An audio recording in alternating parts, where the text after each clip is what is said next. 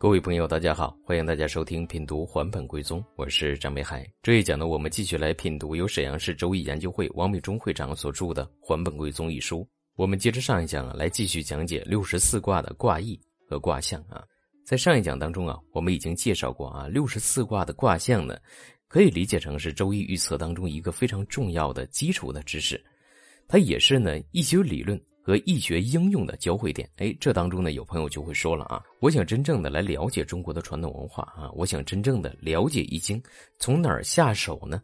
六爻预测法呢，就是一种啊最好的切入的路径。为什么这么讲呢？因为六爻预测法它整体的预测方法呢，是仅仅依托于六十四卦的成卦过程，所以呢，当我们在研习六爻的时候啊，不经意间就开始涉及到。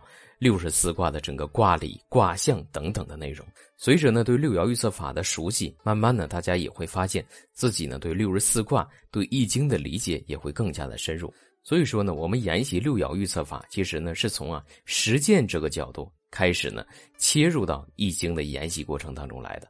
所以这里面呢既包含了实践，又包含了理论，比我们单独的来研习易经这套理论，大家呢理解呀、认识啊，肯定呢。要深得多。我们再说回啊，六十四卦，在汉代之前呢，古人呢进行预测的时候，主要应用的就是六十四卦的卦辞啊，以及呢卦象来进行分析。根据古籍呢对当时的描述啊，举的一些案例，说明呢当时的人们通过卦辞、通过卦象来进行分析预测呢，也是具有一定的准确性的。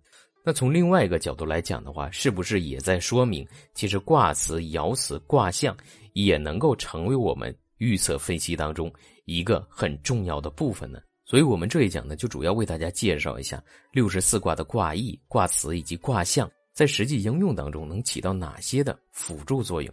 第一点呢，可以用在啊断来页上面，一卦的卦意往往可以准确的反映所问的事情的类型。如果我们掌握了六十四卦的卦意，那么这样呢就可以啊破译求测之人他所问事情的类型啊。这当中大家要知道叫类型，或者说呢就了解对方呢问的大概的方向。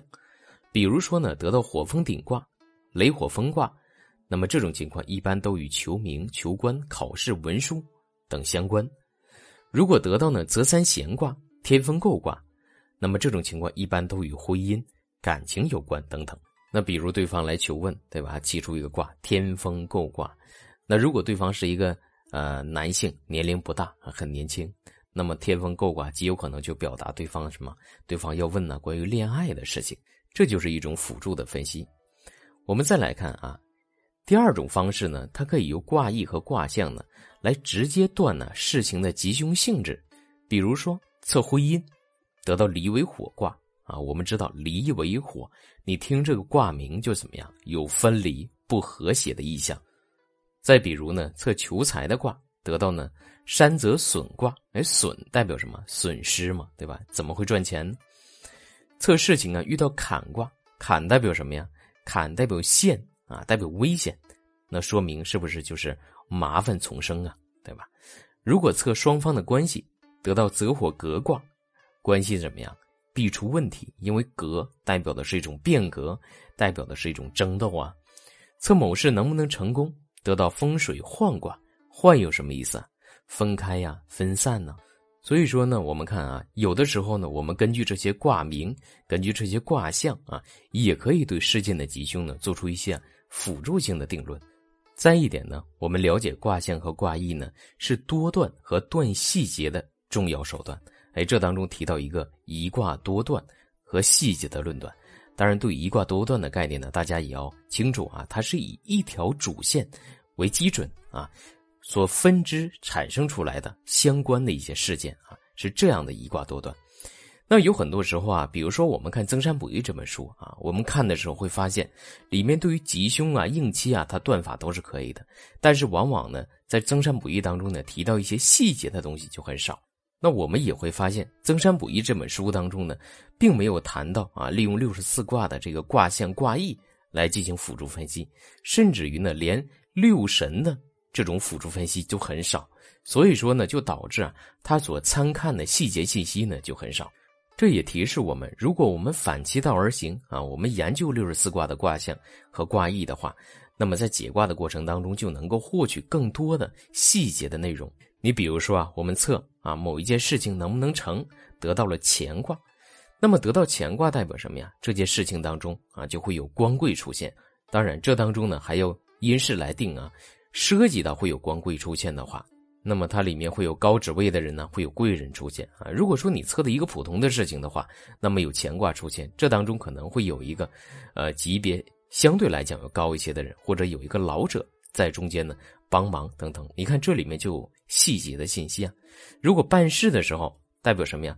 乾卦出现代表是个晴天呢，天气很好啊，对吧？测卦人呢怎么样？多刚正之性啊，乾主剑嘛，对吧？且亦有呢宗教信仰啊等等啊。如果说呢，这里面有病的话，那乾卦为头啊，所以就主头病啊。再比如说，我们测卦测得天火同人卦，那一般呢所问的事情多有什么？多有相争啊。测得火山履卦，那么这种情况问卦之人常常怎么样？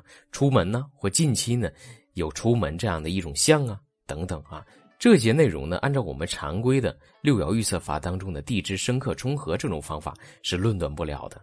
所以这种象呢，都是通过六十四卦的卦意和卦象反映出来的。那再比如说啊，它也可以指导事情的发展。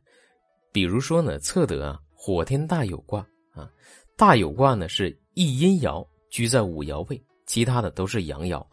那么这就有一种啊怀柔得重的象。